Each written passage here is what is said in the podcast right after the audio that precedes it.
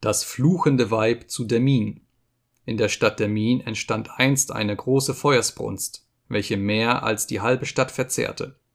Dieselbe ist aber auf folgende Weise zum schrecklichen Exempel aller Gotteslästerer angefangen. Es wohnte in der Stadt ein Edelmann namens Kalland, der hatte ein sehr böses und geiziges Weib. Wie nun an einem Sonntagmorgen die Magd in die Frühmesse gehen will, weil sie nachher keine Zeit mehr hat, eine Messe zu hören, da befiehlt ihr die Frau, sie solle erst das Feuer unter der Darre anmachen.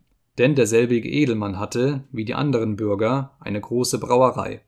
Dagegen stellte ihr die Magd vor, dass sie keine Zeit mehr habe, und wenn sie erst noch das Feuer anlegen solle, das Evangelium versäumen werde.